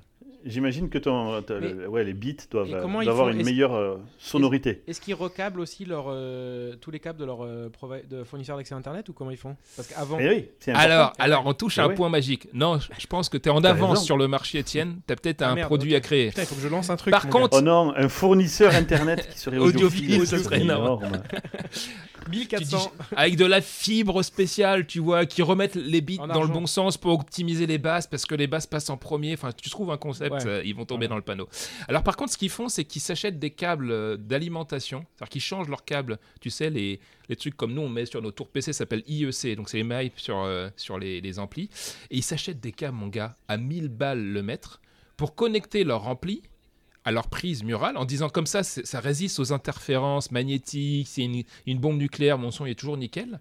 Et tu leur dis, mais, mais la prise ouais, qui est Elle-même. à ton tableau qui va ensuite chez EDF. 3 euros Laura Merlin Ah, que t'as mis. Voilà, exactement, les mecs. les Même mecs- pas sûr, même pas sûr. même, même pas sûr. Le roi Merlin, c'est du les cul. trucs qui tiennent, moi, quoi. je vais dire, dans ma maison, les mecs, ils ont, ils ont pris des petits interrupteurs de merde à mon tableau. Tu vois, parce que des fois, ils grattent des trucs. Tu te dis, ça, en quoi ton câble. euh, Oui, mais le dernier mètre, il est nickel. Oui, mais on s'en branle du dernier mètre à la limite, tu vois. Et donc, les mecs s'insultent là-dedans. Donc, quelle est la technique pour s'en sortir Si jamais Tu tu peux as pas aller quelqu'un sur les qui veut. forums, c'est ça la technique. non Alors, ouais, Ouais, pas mal ça, ouais. c'est c'est un bon moyen, mais il y a ce qu'on appelle le protocole de test en double aveugle. Alors pourquoi double aveugle? Parce que tu peux commencer euh, à faire des tests en aveugle. Donc aveugle, c'est on, je vous prends vous, je vous mets dans une salle, je mets deux projecteurs et j'essaye d'être sincère, le maximum sincère. Je prends deux projecteurs, je les calibre parce qu'en fait, si un projecteur n'est pas calibré, tu vas avoir des différences de colorimétrie, tu vois, de niveau de gamma. Bon, je calibre pour qu'il soit le plus euh, pro possible et je vous demande, voilà, entre l'image de gauche et l'image de droite. euh, laquelle vous préférez Voilà, on fait ça sur un panel. Donc ça, c'est le protocole en aveugle. Quel est le problème de ce protocole-là? C'est que moi, j'ai peut-être une préférence pour le, le projecteur de gauche, parce que ça va être un JVZ, par exemple. Et quand vous allez dire, euh, alors sur cette scène d'avatar, euh, laquelle est la mieux? Ah bah je trouve celle de droite. Et je vais vous dire, ah bon, t'es sûr? Et je vais essayer de commencer à vous influencer en fait dans votre jugement. Donc c'est ce qu'on appelle, tu vois, je vais mettre mes propres biais pour euh, un. Oui, dans, dans le truc. Donc il ne faut pas que le, le mec qui gère en fait le, le test soit lui-même au courant de ce qui se passe. Donc c'est Ah ce qu'on appelle le double aveugle, c'est que du coup personne ne sait et c'est vraiment le plus honnête possible. Et alors là, mon gars, euh, les câbles audio. Ah ça doit être terrible. Les mecs, ils ont fait, Ouais, ils font Windows. aucune différence entre le câble, mais qui coûte, euh, mais genre 2 roupies et l'autre qui coûte 12 000 euros. Euh, pareil pour les câbles, machin. Donc, et, et ça, ça les rend débiles parce que tu vois, c'est c'est le vrai test scientifique. C'est qu'on met de côté tout ce qui est euh, subjectif et euh, vraiment ce que j'ai envie de. Ouais, ressentir. après, sans les défendre, je me dis si le mec il a envie de claquer 12 000 dollars pour se faire plaisir et que quand il est chez lui, il se dit Ah putain, c'est vrai, c'est quand même mieux. C'est tout Mais ça, c'est un autre Mais au moins débat. il est content quoi. Tu vois, le câble, le câble d'alimentation, il se trouve qu'ils sont super beaux et design. Ils sont pas cons non plus dans le marketing. Ils font pas un câble. euh, Le truc, il est tressé. On, Ouais. dirait, on, dit- on dirait un objet euh, extraterrestre, le machin. Tu vois, donc euh, t'as- si tu as envie de te faire plaisir en disant, je sais que c'est con, mais à nouveau, on revient sur ce que tu disais, Étienne. Moi, ce que je veux, c'est que les gens, ils le fassent en connaissance de cause. Tu vois, c'est qu'ils ils aient le niveau d'information fourni. Et qui- et qu'ensuite, ils ont envie de se faire plaisir parce que j'ai envie de claquer 12 000 euros dans un truc qui changera rien, mais j'aime l'objet, enfin, je trouve, ça me fait plaisir, tu vois, parce que pourquoi pas. Mais là, le problème, c'est qu'ils sont, ils sont complètement trompés et du coup, ils diffusent ce message. C'est des gens qui sont tellement, c'est des religieux en fait. C'est comme la religion. C'est, je suis tellement convaincu Ouais. que c'est vrai que Ouais, je vais ça. aller diffuser un message qui est totalement faux auprès des autres, quoi. Et des- Et puis j'accepte pas que tu viennes me contredire. ah bah clair. ça, oui, ça, c'est le. Ah, c'est religieux à ce niveau-là, c'est religieux à ce niveau-là, oui. Donc voilà, je voulais un peu faire d'éducation. Ok, merci Davros. Tu m'enverras le lien très, du très, forum très si jamais je me intéressant. fais chier ce week-end. euh. Oh, bah, Ah ouais, tu prends n'importe quel forum, audio ou home cinéma, je te garantis que ça marche. Tester pour Mais je, vais, je t'in- je t'inclurai dedans, je dirais David Rousset m'a dit, dit- voilà son Twitter. et tu te barres. Et, et ensuite, tu me laisses dans la merde. Et mon compte, enfoiré. ce sera Delta Coche. Ce sera le mot. Le,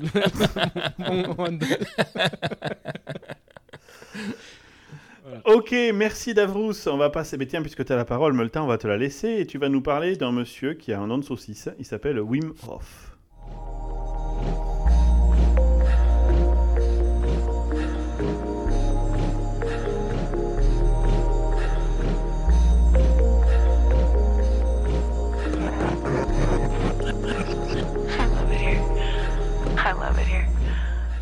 Il a un nom de saucisse, effectivement. Euh, Ça s'écrit W-I-M. H-O-F, parce que c'est compliqué. à- Je, me, je, je- je le retiens jamais, euh, c'est c'est un petit peu compliqué. Donc, comme tu as spoilé tout à l'heure, c'est un gars qui est néerlandais. Il a euh, c'est- C'est le gros, C'était le un trailer. Le gros, le gros spoil. Euh, il a à peu près un peu plus de so- Et je parie qu'il a 63 ans. Il a 63 Ouais, ans. Plus jamais de ma life, je mettrai mes notes dans le truc en commun. quoi.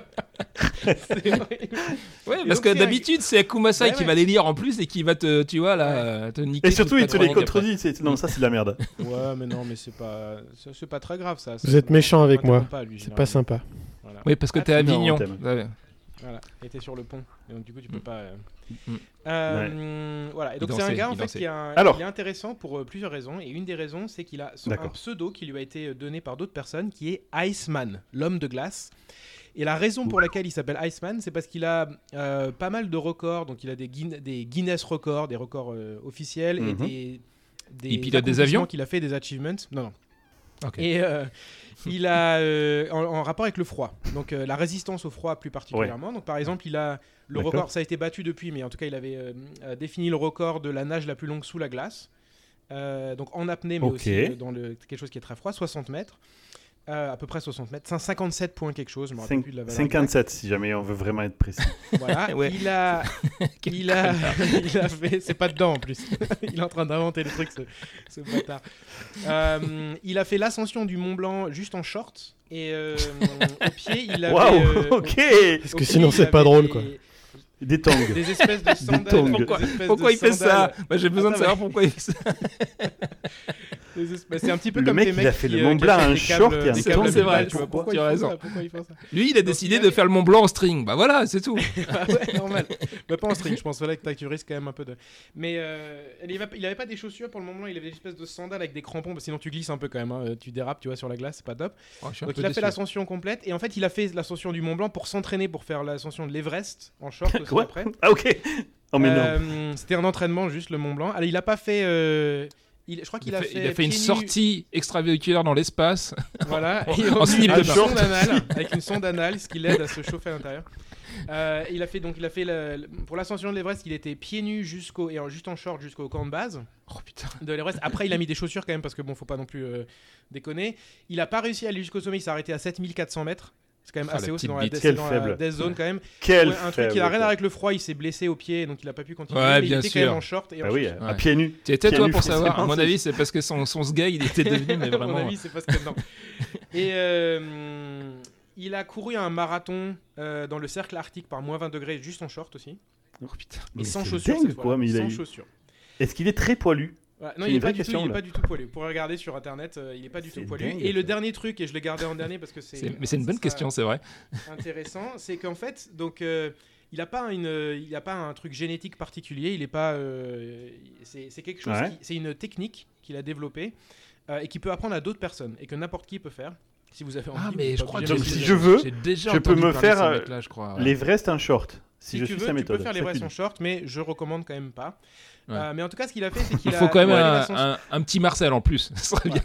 Ouais, ça- pour les tétons, sinon après ça pique. hein. Euh, quand ils deviennent bleus, en même temps c'est pas mal parce que tu vois, s'ils deviennent bleus, faut que tu t'arrêtes, faut que tu fasses demi-tour. C'est c'est un bon indicateur.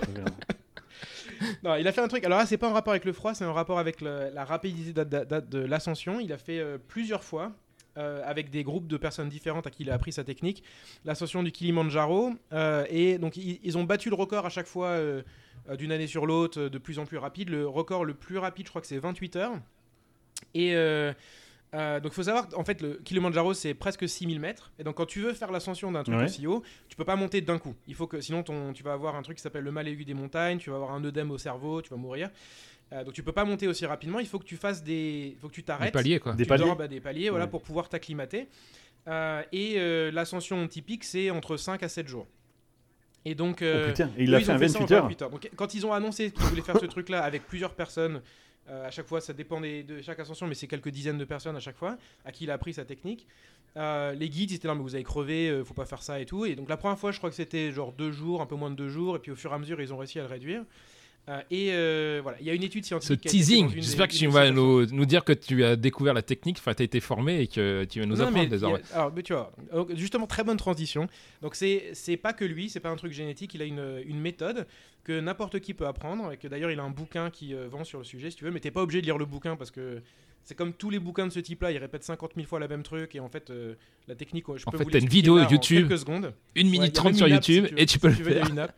Ah bon, Euh, donc la technique, elle est basée sur deux. Elle est, ba- ouais, elle est basée sur deux trucs. Elle est basée sur une technique de respiration et l'exposition au froid. Donc euh, la technique de respiration, c'est un petit peu ça.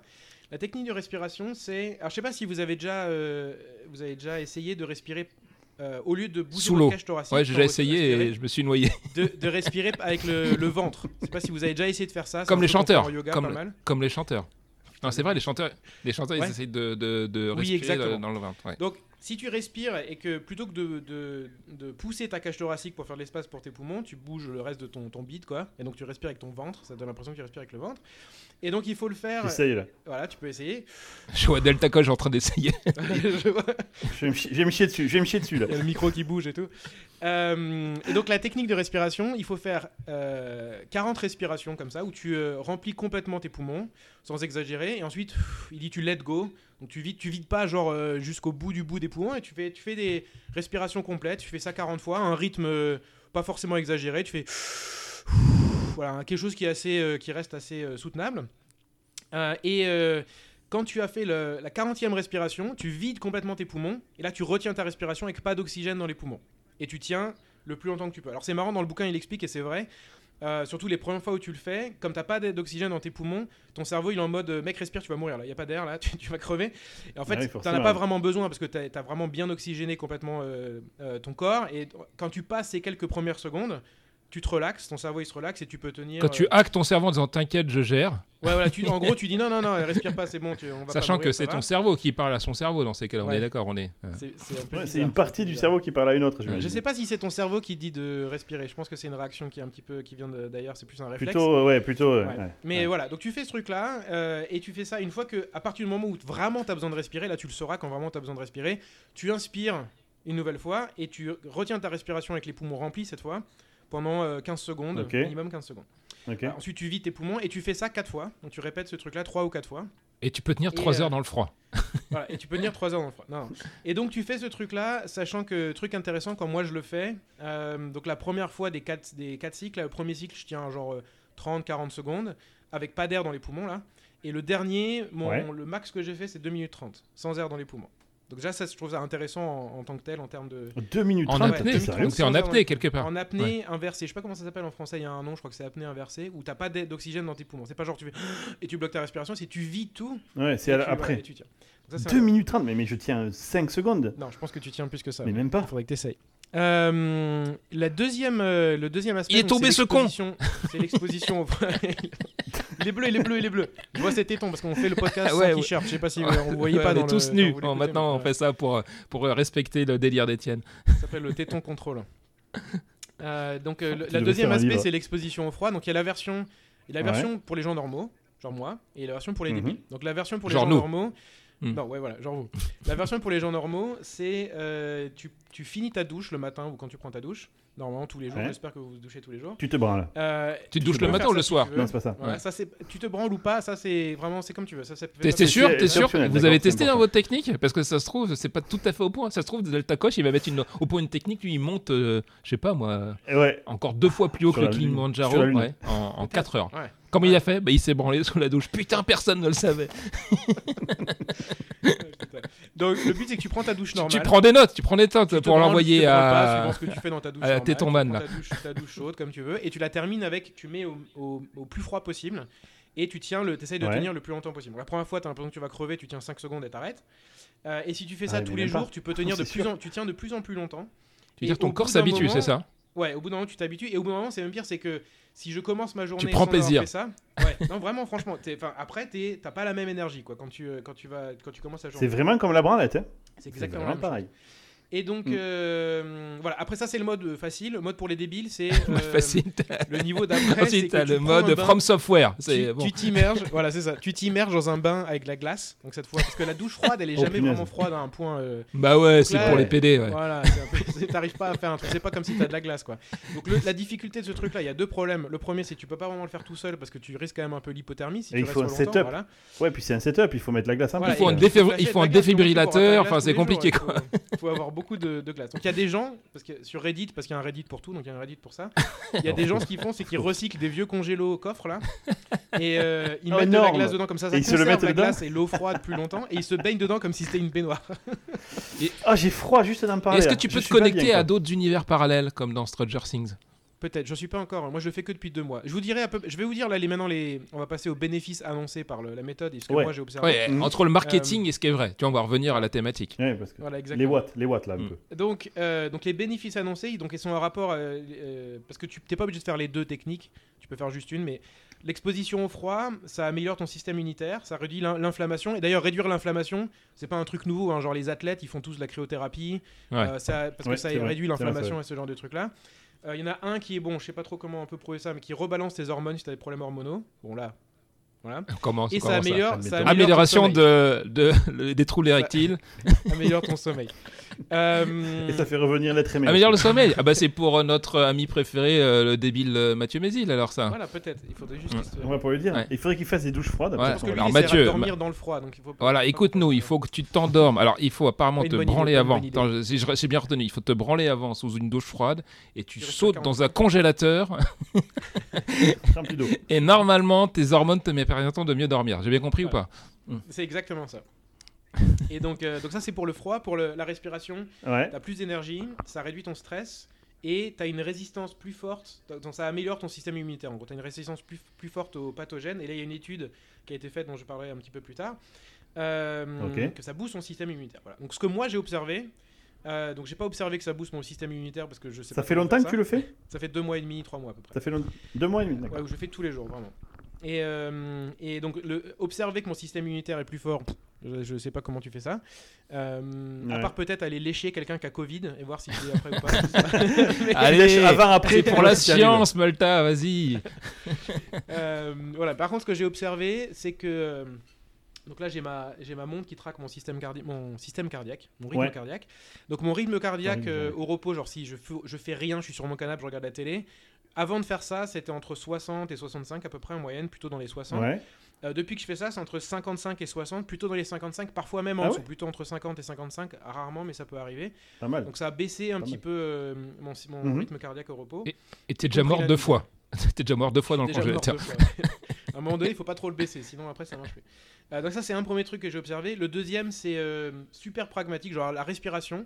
Quand tu fais la respiration, t'es détendu après, mon gars, mais un truc, genre si t'es un peu stressé, ou t'arrives pas à dormir le Ouais. soir, un truc ça, comme ça, tu fais la respiration, mais vraiment, c'est ça fait Ça, une c'est détente, euh, genre exceptionnelle. Comme, comme, comme le yoga ou les ex- exercices de méditation. ouais, quoi. Exactement, ouais. Donc ça, je vous recommande d'essayer au moins une fois, parce que franchement, c'est, ça prend 10 minutes, un quart d'heure. C'est pas compliqué, c'est ouais, vraiment, tout à fait, vraiment ouais. cool.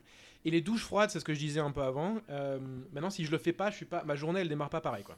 Genre vraiment, c'est, euh, Ah ouais. ça tonifie. Ça te manque, cas, quoi, voilà, tu veux ça dire. Voilà. Alors, avant de conclure, euh, donc il y a Attends, pas mal d'études qui ont été coup- faites. Ouais. Du coup, moi je trouve ça vachement intéressant parce que intuitivement, j'ai l'impression qu'il y a plein de trucs qui, qui, qui sont assez, je sais pas, logiques. Ça me, ça me paraît pas déconnant, tu vois. Mais du coup, il y a combien de- d'adeptes de ce truc-là et qui, sur quel échantillon ont été faits, tu vois, les, euh, les études et c'était suivi par qui? Parce que euh, la respiration, enfin, c'est souvent quand tu es stressé, tu t'aperçois que ouais, il faut te poser, il faut. euh, Ouais, tu mets un grand coup. Ouais. Ouais, Ouais. de. tu- Je sais pas pourquoi en fait. Je sais pas ce qui se passe dans notre corps, mais euh, j'imagine qu'il doit y avoir des gens qui étudient ça. Et pareil pour le froid, ça me paraît pas. de- Ça, serait, ça pourrait être, euh, ouais, je sais pas, pas déconnant que le froid aide ton corps à, tu vois, à être plus résistant Bah, après. déjà, ou, les euh, grands sportifs, comme disait Multa, euh, ils le font, donc ça doit y avoir, il doit y avoir un truc. Hein. Mais du coup, est-ce qu'ils savent pourquoi derrière Tu vois, le mec quand il a mis au point sa technique, il l'a fait de manière empirique. Il s'est aperçu qu'en faisant ça, Ouais. euh, il allait mieux. Ou est-ce qu'il avait, euh, il était parti de base scientifique en disant, euh, tu vois, il a mélangé plusieurs, euh, je sais pas moi, plusieurs champs de, re- champs de recherche? Non, il est, il est pas parti d'une. C'est dans le sens inverse. Donc, il est pas parti d'un truc euh, euh, scientifique du tout. C'est plutôt un gars qui est un peu genre comme tu pourrais imaginer n'importe quel yoga euh, qui va, qui va Ouais. essayer un truc et puis empiriquement, il. a- C'est pas des trucs qu'il a inventés. Hein, c'est des trucs qui, qui sont euh, qui existent depuis un moment, mais juste il a un petit peu simplifié. Il a rassemblé. Euh, voilà, Mm. rassemblé. Et puis ce que j'aime bien dans ce truc-là, c'est qu'il n'y a pas du tout d'aspect un peu. Euh, genre il faut chanter ou de trucs chelous, tu vois, que dans certains ouais, types de yoga. un peu religieux. Et re- ouais. voilà. Mais par contre, ce qui s'est passé, c'est que comme il a tous ses records, je sais pas, il a des dizaines de différents records. Ouais, il y, a- y y des faits quand même Voilà, associés. a- Quoi. Il prouve Voilà, que ça marche. Il y a ouais. quand même, il y a quelques, il y a des scientifiques au fi- fil des années qui euh, sont un petit peu dit, tiens, c'est quand même chelou. Regardons un petit peu. Est-ce que c'est que lui Ah non, tiens, c'est pas que lui. Euh, et donc ils ont fait, ils ont fait quelques études. C'est un petit peu. Donc lui, quand tu lis son bouquin, euh, c'est prouvé à 100%. Il y a plein de gens euh, qui ont fait plein d'études et tout. Donc, quand tu cherches un petit peu, bon, il n'y a pas non plus des milliers d'études qui ont été faites. Mais il y en a quelques-unes, j'en ai, j'en ai sélectionné trois. Donc il y en a une euh, qui, euh, qui a été faite en 2014, donc ça fait- ça fait quand même un moment que ça existe Ok. qui, euh, qui était en rapport avec le système immunitaire. Donc, il y a un truc que tu peux faire cliniquement pour savoir comment ton système immunitaire il réagit. Il te- Il t'injecte une endotoxine, donc une, une bactérie ou quelque chose qui va faire réagir ton corps normalement, et, et ils arrivent à voir comment ton système immunitaire il arrive à le, à le supprimer ou pas, à réagir ou pas. euh, Si tu as plus d'inflammation ou moins d'inflammation, c'est comme ça qu'ils regardent. Donc, quand lui, il l'a fait tout seul, il a eu aucune réaction. Alors que normalement, c'est quelqu'un qui est sain, il a toujours une réaction à ce truc-là. Euh, ils ont dit, ok, bon, bah, peut-être que tu as un truc génétique. Donc il a appris, alors là, c'était pas tant de personnes que ça, il y a une autre étude où il y en avait un peu plus, mais là, c'était 12 personnes qui ne connaissaient pas la technique, à qui il a appris la technique, et après quelques semaines, ils ont fait la même chose. Et ils ont eu la même chose, D'accord. même réaction, pas de réaction. Euh, et en fait, de manière un peu plus technique, euh, ce qu'ils ont mesuré, c'est que donc il y a des, ils appellent ça des médiateurs anti-inflammatoires ou inflammatoires. Donc les anti-inflammatoires étaient 200%, donc deux fois plus élevés que la réaction, une réaction normale, et les, ceux qui génèrent de l'inflammation étaient deux fois plus faibles. Et du coup, ça se, ça se, ça Ah ouais. ça- ça s'annule. Euh, et ils ont fait une autre étude en 2015, euh, cette fois-ci un petit peu différente, où ils injectent pas quelque chose. pourrais, je mettrai le lien, mais je n'ai pas écrit les détails là. Avec 3200 personnes, donc quand même vachement plus que 12, du coup, euh, où ils ont observé la même chose. Donc euh, c'était plutôt cette fois-ci euh, sur la réduction de l'inflammation. Et en fait, le but, ils devaient faire une étude suivante, mais j'ai pas réussi à la trouver. Le but, c'est de savoir si ça peut avoir un impact pour les gens qui ont des maladies auto-immunes. Parce que les maladies auto-immunes, c'est ton système immunitaire qui. Euh, qui s'attaque à ton corps et ça génère de l'inflammation. Donc euh, ils essayaient de savoir si ça pouvait euh, aider de ce côté-là. Donc ils ont confirmé sur des gens qui étaient sains que ça réduit bien l'inflammation en général dans le corps. Euh, Ah, et c'est comme ça qu'il a pu monter plus vite en fait. Ouais, alors de le monter plus vite, c'est pas tout à fait ça. Et ça, c'est la dernière étude. Donc ils ont fait cette étude sur le, sur le. ah, peut-être que c'est lié à l'inflammation, mais en tout cas, euh, ils ont fait une, une autre étude. Donc là, une des une des ascensions du Kilimanjaro, ils sont allés avec des scientifiques. Euh, Ouais. Et euh, aussi d'ailleurs, petite anecdote, ils sont allés avec un, un journaliste qui était venu pour le défoncer et qui finalement a écrit tout un bouquin sur comme quoi c'était tellement énorme, comment retourner le truc, Énorme. et euh, qui a fait l'ascension avec eux. Bah, c'est bien, c'est bien ça comme histoire. Ouais, et donc, euh, donc là, dans cette étude-là, ils ont un petit peu suivi scientifiquement. Donc, ils ont bien montré que cette respiration, elle réduit les risques de. Elle réduit le besoin d'acclimatation et donc les risques du mal aigu des montagnes. Euh, et aussi Ouais. que si jamais tu as le mal aigu des montagnes, normalement, si tu as ce truc-là, le seul truc que tu peux faire, c'est il faut que tu descendes parce que tu vas crever sinon. Et donc, tu arrives à réduire les symptômes. Donc, je pense pas que. euh, il faille se dire, ok, si jamais j'ai le mal aigu des montagnes, je commence à avoir un œdème, je fais la respiration. Je me mets à respirer. monter, tu vois, je continue de monter. Ouais. Euh, mais je pense que ça peut être pas mal quand même comme technique si jamais tu l'as. Parce que c'est vraiment, apparemment, c'est vraiment horrible. Et même si tu descends, t'as quand même un risque de mourir. Et donc, euh, ça peut aider euh, potentiellement à sauver ta life. Je pense que c'est c'est un peu la conclusion. C'est comme tous ces trucs-là. C'est pas un truc qui remplace euh, n'importe quel truc enfin de médecine ou n'importe quoi, ton médecin, ce genre de truc-là. Mais c'est quelque chose qui. euh, je pense que tu vois, si j'avais une maladie auto-immune, je le ferais. Enfin, je le fais même sans avoir ça. Mais je pense Ouais, que je le conseillerais. Fais-le, tu vois. ça Au pire, rien. ça marche. Au, au- au pire, ça. Mais non, Ouais. ça, ça ne remplace pas d'aller voir ton médecin, d'avoir des médicaments, ce Ouais. genre de trucs-là. Dès l'instant que tu as Euh, conscience effectivement que c'est que ça ouais. n'aggrave pas En ton, ton cas et que ouais ça, ça- des fois et puis c'est un peu le côté à nouveau euh, là je pense qu'on est au-dessus du placebo Encore un parce que peu t'as des, psychologique. hein. t'as, des effets qui sont concrets là le mec il arrive à faire des mais euh, il y a des le yoga ou les trucs comme ça il y a, il y a des choses qu'on maîtrise pas encore je pense le fait que quand ton esprit est bien on en parlait avec Macha il y a pas longtemps il y a des études qui ont été faites entre des gens qui sont dépressifs et des gens qui ont euh, justement plutôt la patate, etc. La même maladie, je pense, avec les mêmes plutôt patrimoine génétique. Celui qui est en dépression, il va avoir euh, beaucoup plus de mal à Tu récupérer. lâches quoi. l'affaire. Et, Ouais, Ok. Tu lâches l'affaire. ouais. Ouais, et il y, a- y a pas mal de trucs euh, anecdotiques aussi. Genre, notamment, tu parles, parce que tu parles de, la dép- de la dépression, ça me fait penser. Donc, dans le bouquin, il parle d'exemples, mais après, c'est encore une fois, c'est lui qui parle de gens qui lui ont dit des trucs. Donc, après, tu peux toujours euh, remettre un peu en cause. Mais il y a des, un peu des anecdotes de gens qui, avaient, euh, qui disent, qui ont des témoignages, quoi, qui disent qu'ils avaient, genre, je sais pas, de l'arthrite et que ça a disparu en faisant cette technique. Enfin, que tant qu'ils le font, ils ont plus les problèmes. Euh, de gens qui, étaient déprim- qui avaient de la dépression chronique et qui ont plus ça depuis qu'ils font ce genre de trucs-là. En même temps, quand Euh, tu te prends ouais, une douche pas- froide de, ou des sauts de glace sur la gueule tous les matins, tu dis non, finalement, il y a des problèmes plus importants que ça dans la vie. tu vois. Ouais, ça te remet droit, Ouais, quoi. ouais. Ça te fait circuler, quoi. Donc, voilà. Et Alors, je vous conseille d'essayer. Ben, puis, Vous euh, ne pouvez pas le voir, mais moi je trouve que ça a transformé notre Multa. Il est beau comme un dieu là, on le voit là. Je on peut brille, le voir aussi je sur brille. sa, Il brille. sur son Ah, photo de profil de Facebook là. Il est, euh, ça marche. Ça se trouve c'est plus ça à mon avis. Fort. Ouais. mais- Ouais. Ah oui, forcément. Moi, je vais, je vais peut-être essayer la douche demain matin pour voir si je tiens en plus d'une seconde, quoi. Combien tu fais maintenant du je coup te dirai. com- Tu termines par euh, donc euh, Je tu te branles minutes, tout ça machin et ensuite combien de temps de deux minutes de douche froide complètement froide? Ah ouais, quand même. Donc, je suis pas prêt. Bon, je vais essayer, je te dirai. Est-ce que tu peux enregistrer juste l'audio quand tu le fais Ouais, le cri. Ah Oui. Ok, messieurs, Luc, écoutez, c'était super cool. Le premier sujet était excellent et les deux autres étaient pas trop mal. Donc, pour une fois, ça Non, c'est vrai que ton, bon ton épisode. sujet a Euh, été incroyable, Delta Coche. Je pense que tu as converti tous les le sceptiques sur le nucléaire. C'est c'est ça ta grande force. C'est clair. Et on va passer tout de suite la parole à notre ami Akumasai, qui donc est dans la Cité des Papes et qui est sur un setup mobile, c'est pour ça qu'on l'a un peu moins entendu, et qui va nous parler un peu Et ça de nous a- sa ça- Ça vous a fait Ça du bien a fait du bien quand recommandation. même. Ça me fait, ça Ouais, me fait de la peine d'entendre ça euh, quand même. C'est pas très gentil. Moi, ça m'a manqué. Franchement, je, je- je suis content d'entendre ta voix douce et suave.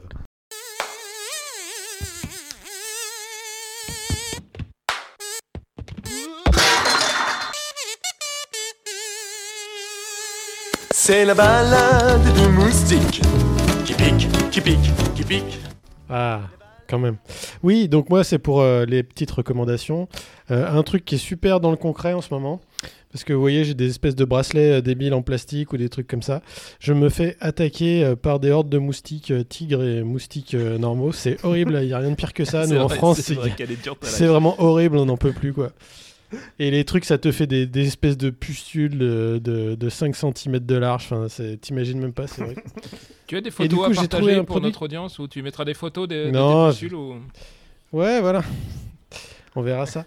Et, euh, et j'ai trouvé un truc qui est pas mal et qui marche bien, et du coup, je le partage avec vous parce que je suis sympa. Voilà.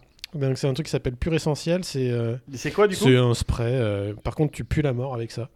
Euh, c'est un, c'est un truc hyper. Bah, Du coup, il n'y a pas que les moustiques. Ouais, c'est ça. Tout le monde est éloigné de toi. Un Dans un supermarché, tu es tranquille, tu peux faire tes courses Ah ouais, nickel. C'est plus de un truc mais il y a plus de hyper gens. violent, hyper violent. euh.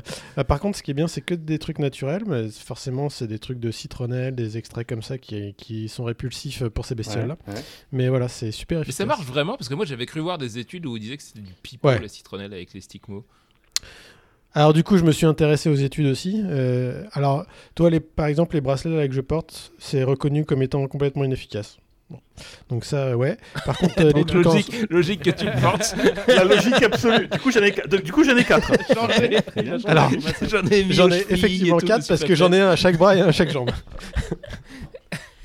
En plus, ça ressemble à un cadre. Ça, res- Enfin, ça enfin, ressemble à- Putain, Non, mais qu'est-ce qui s'est passé dans la cité des papes T'as vrillé, mon pauvre aux gens qui écoutent, qui écoutent, ça ressemble. Non, non, à des t'inquiète vieux pas. câbles de téléphone là.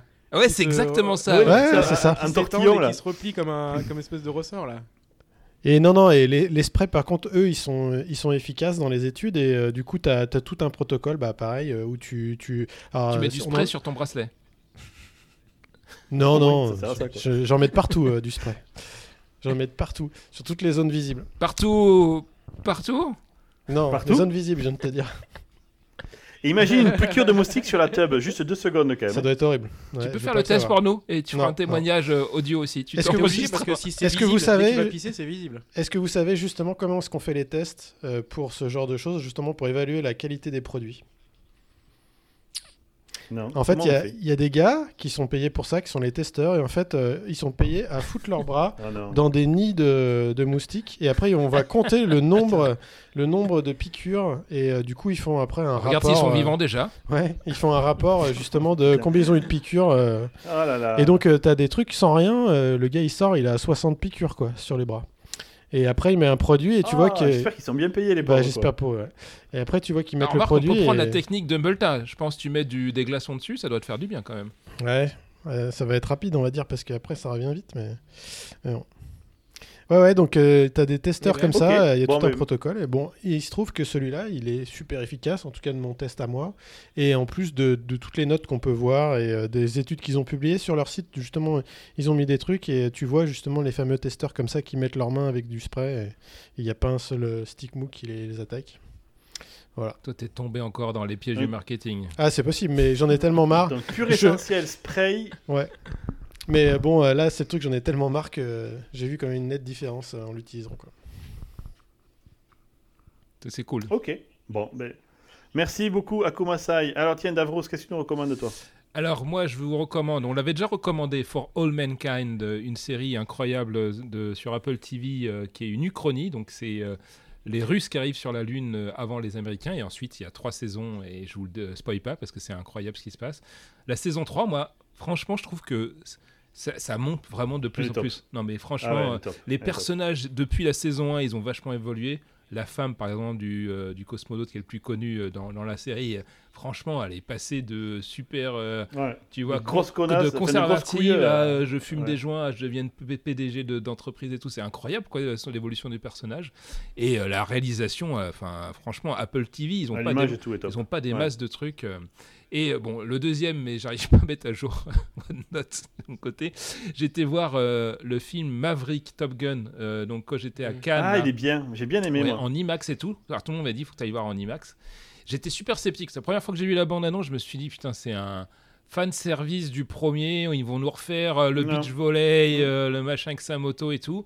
Putain, j'ai kiffé le film du début à la fin. Tom Mm. Cruise, c'est quand même, euh, même s'il est scientologue, c'est un putain d'acteur, quoi. Et, et puis, il est conservé dans le formol. Il, il fait la technique d'Étienne où, Ah ouais. il, je sais pas, il se branle tous les Et matins. je euh, pense qu'ils le que de- pour de les films. Ils le je sortent sais que pas. pour les films. Mais pense. franchement, La et puis, esthétique, ça s'appelle. et la piste son, je, je, na- je, je- je suis impatient de le tester dans, dans ma salle à 400 000 euros. Tu vois, c'est, ça va être. euh, de Ah, ça a monté depuis tout à l'heure. Ouais. Ah oui, elle elle a un nouveau, il a un nouvel Ouais, j'ai un nouveau câble en fibre de quantique.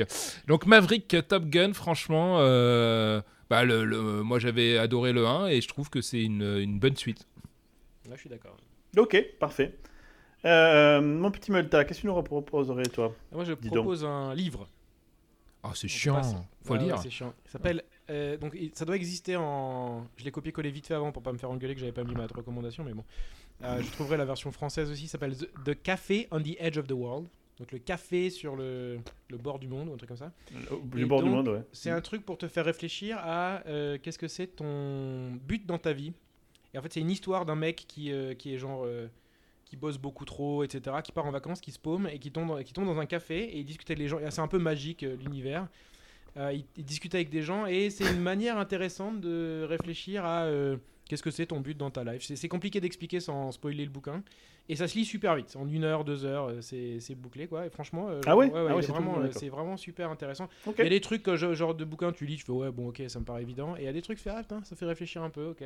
C'est vraiment pas mal. Bon, ok. Mais je peux revenir sur un truc là. Tu nous avais conseillé The Orville. bien. Enculé qu'il est Eh ouais, quoi. avez conseillé The Orville. Alors j'écoute rarement tes recommandations, mais celle-là, euh, j'avais écouté pour une fois.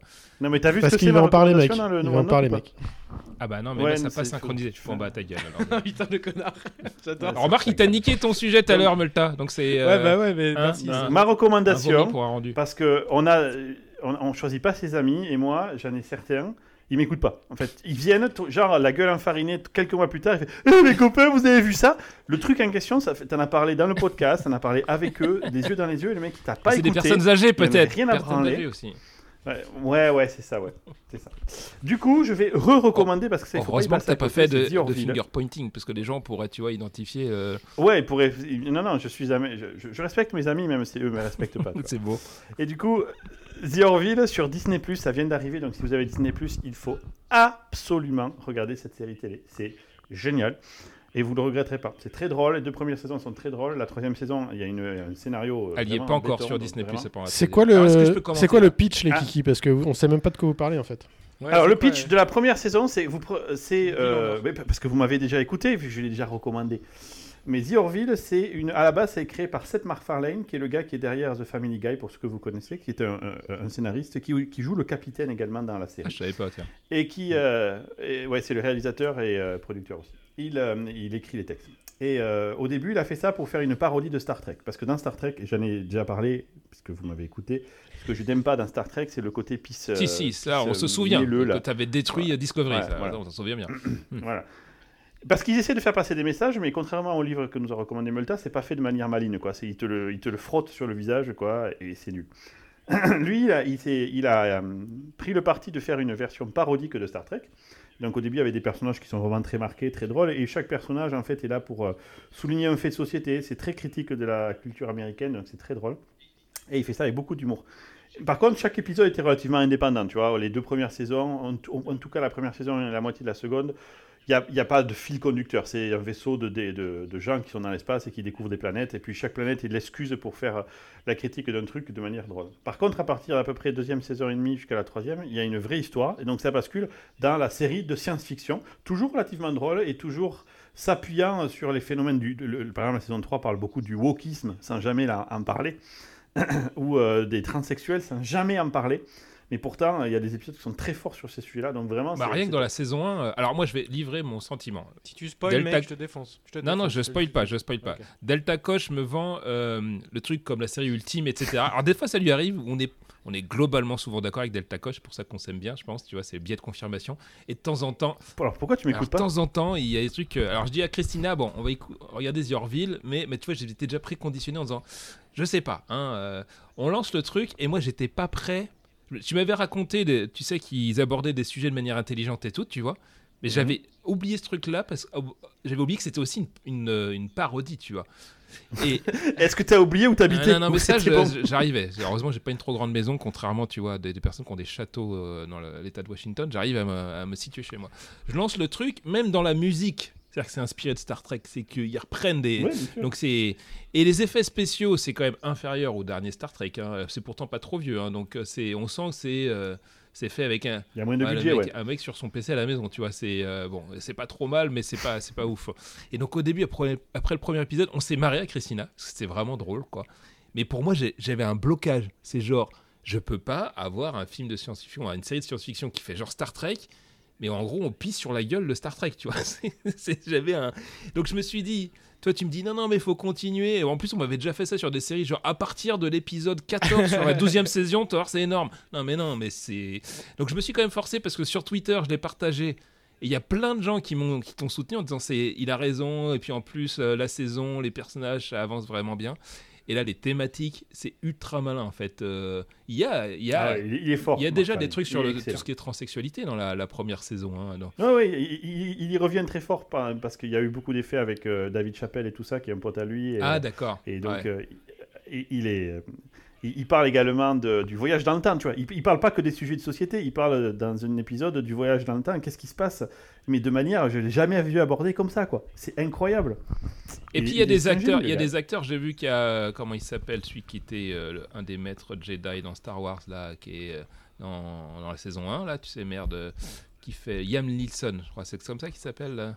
Tu vois, qui est Ouais. un acteur. euh, Ah oui, je m'en souvenais même pas. ah bah, il est dans. Je ne veux pas spoiler dans lequel. Il y a celle qui est dans Dior, j'adore là. Comment elle s'appelle Ah oui, oui. Ouais, ouais. Tu vois, il y a des acteurs Ouais. vachement connus en fait. Je sais Ouais. pas, euh, je sais pas comment ils ont ils sont payés ce truc-là. J'imagine qu'il doit avoir un putain de network.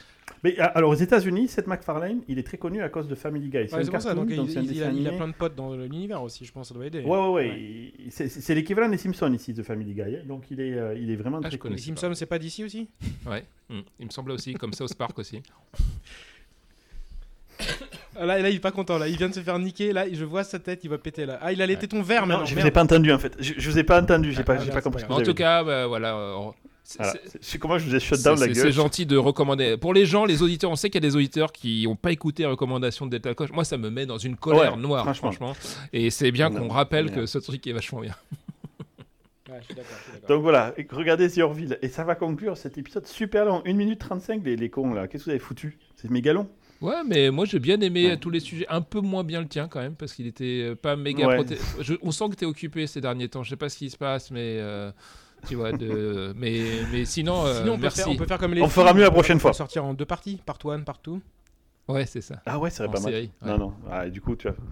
On va le Et faire déjà encore, pas fait en juillet. Oku- Akuma-san, il nous a pas bloqué en faisant professeur, euh, tu vois, dire alors je reviens sur l'anecdote. c'est euh, Quel en main. connard. En 1848, ce que vous savez pas, c'est que quand on mélangeait. Mais putain, Akuma-sai, quoi. Achète-toi une connexion internet avant de Ouais, faire vrai. chier, bordel, quoi. Le mec, il vit avec ses moustiques, le pauvre, mais vous avez pas pitié. quoi. J'ai adoré le coup du bracelet. Alors j'ai ces bracelets et tout, ouais. Bah ça marche pas. Mais pourquoi t'en as partout? Ça me fait du bien à la tête. Tu vois, encore Mais une oui. fois, un effet placebo.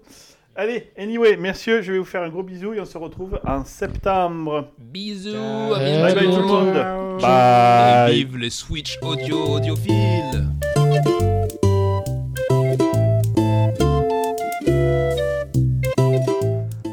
Attendez, là, là, je peux pas être plus près du micro. Hein. Je suis pas bien assis par contre.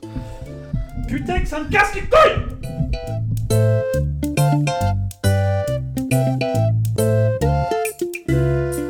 Ça, on le mettra pas dans le podcast, on est d'accord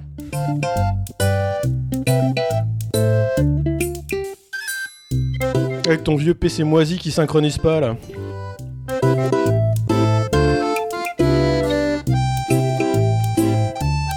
Je, je sens stress le petit Multa là. Quand il se touche la barbe comme ça, c'est pas bon.